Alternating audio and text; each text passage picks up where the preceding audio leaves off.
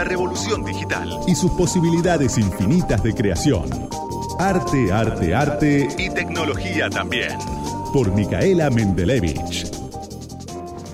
Arte, arte, arte, antes de ir a lo que te traje, que hoy te voy a despabilar. Mira lo que te ¿Qué digo. trajiste, Te Micaela traje algo para despabilarte. Pero antes de eso te voy a decir que si querés, ahora en estos días de restricción, de quedarte en casa, de que ya no sabes qué hacer, te agarraste, compras unos tachos de pintura de Oh My Chalk, arroba Oh My Chalk, o H, Oh My Chalk, y te pones a pintar cosas.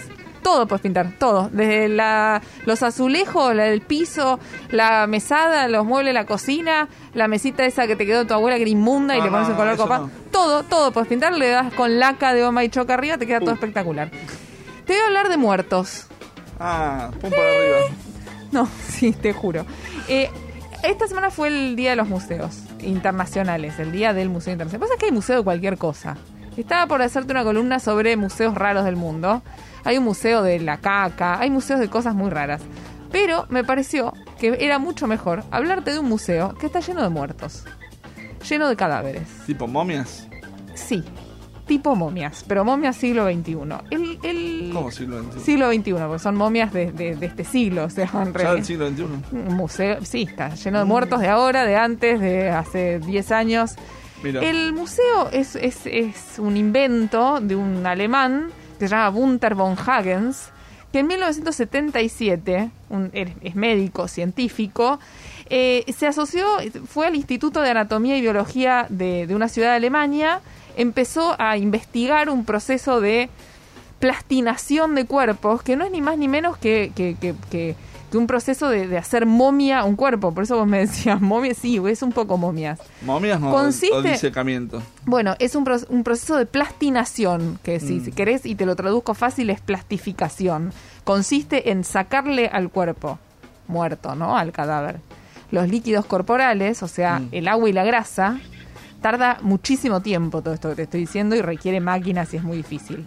Y después con solventes, con acetona y con, y con otras resinas elásticas, silicona y qué sé yo, se va, re- se va rellenando ese cuerpo con material epoxi.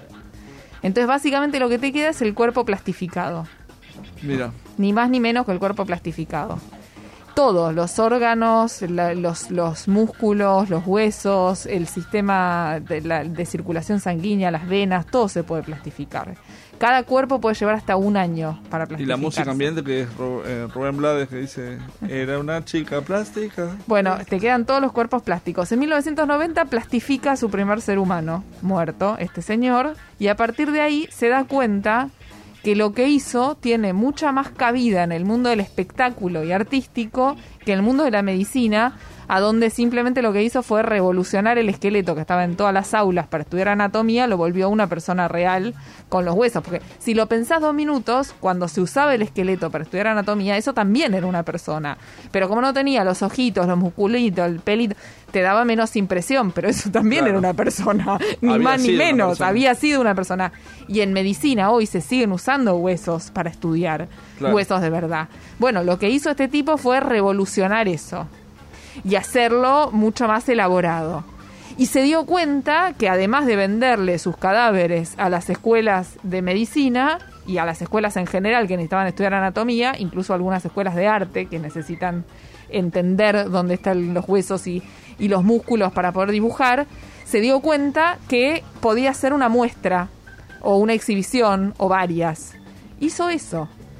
La exhibición Bodies estuvo acá en el Abasto hace muchos años, Ah, sí. en Mar del Plata. Bueno, de eso te estoy hablando. Es muy loco porque cuando entras a ver la exhibición Bodies, primero te genera un montón de cosas, no entendés lo que es, es raro, es distinto, es morboso y estás viendo un montón de cadáveres, ni más ni menos.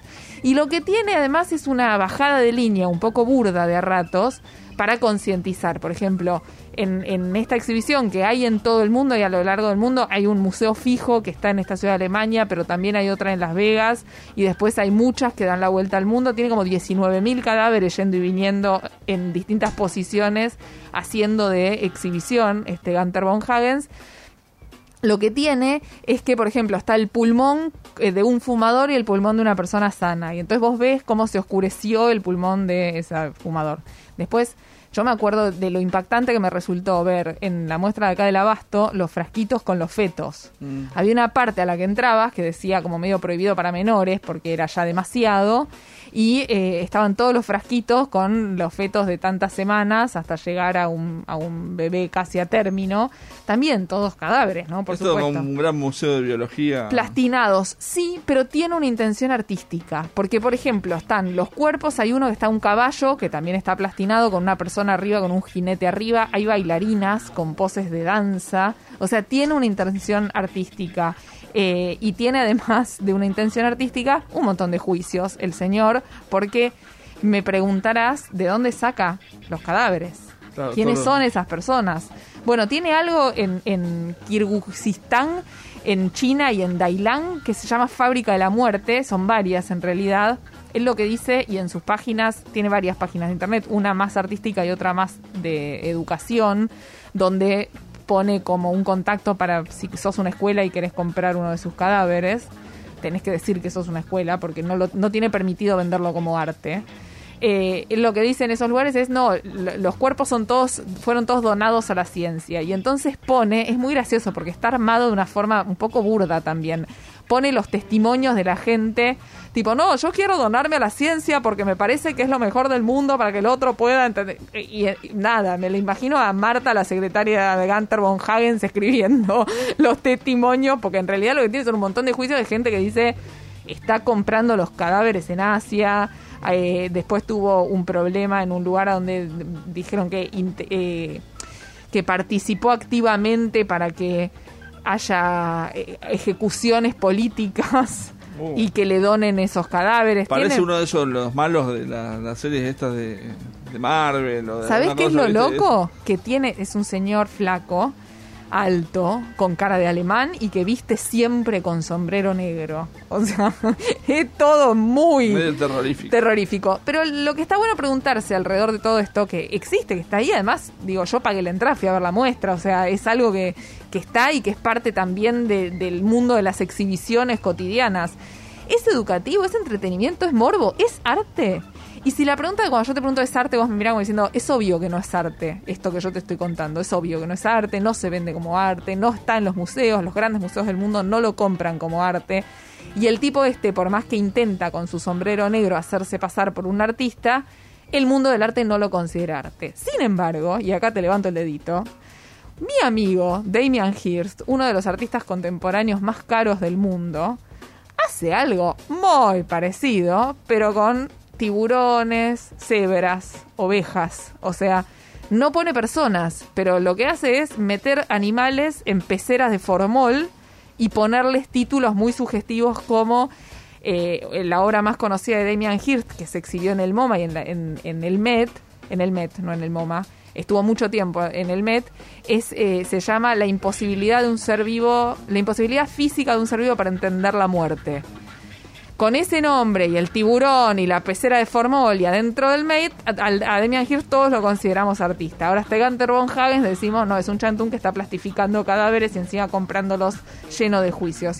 Nada, un poco era esa la... la- la- Por las dudas, si te lo cruzas en la calle, que no te invite el museo, hay que ver cómo te invitan. ¿no? Bueno, Porque- y te voy a decir una cosa, porque ya que vamos a hablar de tecnología. Ay, el tipo hizo una serie que está en, en YouTube, que la pueden encontrar como Anatomy for Beginners. La buscas así en YouTube.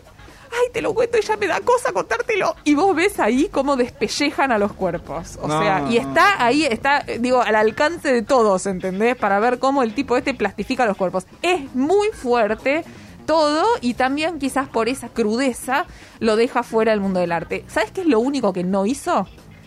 Poner cuerpos teniendo sexo. Es como que se animó a todo, pero a eso no. ¿No es raro? Cruzar tantas barreras, pasar tantos tabúes, tanto morbo y de repente Andás decir, eso no. Eso, eso no, te dice Gunter von Hagens. Le ponemos cara a los números fríos de la economía. Isaac Yuyo Rudnik Del ISEPSI. te trae la realidad caliente de nuestro país. Y como todos los domingos nos toca hablar un poco de números y de economía con Isaac Yuyo Rudnik. Hola Yuyo, ¿cómo estás?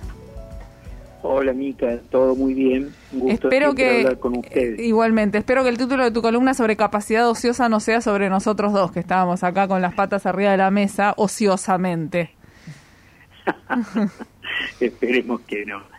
Bueno, no, eh, tratando de indagar cuáles eh, pueden ser la- las consecuencias de estas nuevas restricciones se impusieron durante esta semana la circulación, eh, estuve viendo cuál eran la evolución de la capacidad instalada del- de la industria y relativa relacionándolo con lo que sucedió el pasado en los primeros meses y qué y qué impacto tuvo en el inicio mismo de las restricciones eh, esas um, limitaciones a la circulación que impuso el, el ASPO Eh, en enero entre enero y el y marzo del 2020 la eh, perdón enero y febrero del 2020 la capacidad instalada fue creciendo de 56% a 59 obviamente 56 era un número bajo porque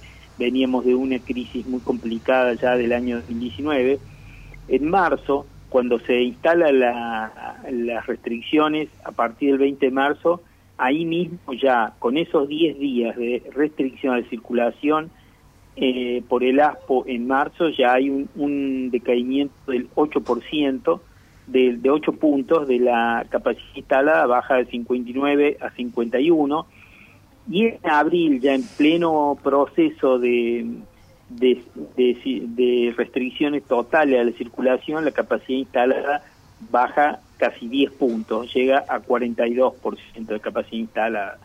¿Qué es lo que está pasando este año? Este año en enero la capacidad instalada era del 57%, en febrero venía subiendo al 58%, en marzo subió al 64% la capacidad instalada, en abril todavía no están los números del INDEC, se calcula que siguió este, subiendo algunos puntos, no tanto como en los meses anteriores, porque ya en abril ah, hubo un cierto un cierto estancamiento, un cierto mesetamiento, y tenemos mayo. ¿Qué prevemos que va a pasar de aquí en más? Mayo justamente, fíjate que la restricción a la circulación empiezan eh, más o menos a la misma altura que empezaron en marzo del 2020. Eh, empezaron en marzo del 2020 a partir del día 20 y aquí estamos más o menos dentro de la misma fecha.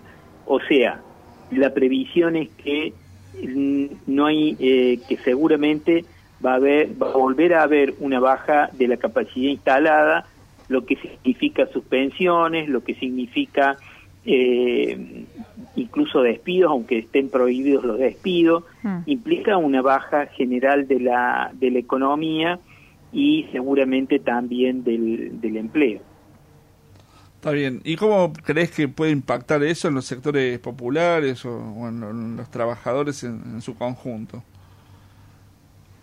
Bueno, acá hay que tratar de ver qué inversión va a hacer el gobierno como, tra- como transferencia de renta eh, compensatoria, sobre todo sobre los sectores más afectados. Vos decías algo así como, lo- como fue lo del IFE y, y, bueno, ese tipo de ayudas. Exactamente, exactamente. Por eso aquí también podemos ir a una a una comparación de lo que fue el año pasado y lo que está haciendo el gobierno durante este año. Bueno, el año pasado inmediatamente se implantaba el, el aislamiento social obligatorio, el, el, el ASPO, eh, el gobierno lanzó el IFE y lanzó eh, Los ATP. los ATP, que eran los pagos de eh, la mitad del salario para, para todas las empresas que eh, para todas las empresas del, del país. Eh, en este en ese en esa inversión en eso en ese primer mes nada más hubo una transferencia de rentas en abril de 230 mil millones de pesos. ¿Qué está sucediendo en este año 2021?